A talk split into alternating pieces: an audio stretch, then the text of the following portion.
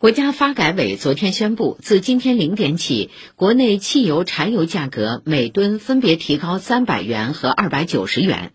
调价后，上海市场九十二号汽油价格为每升七点五二元，九十五号汽油价格为每升八元，零号柴油价格为每升七点一九元。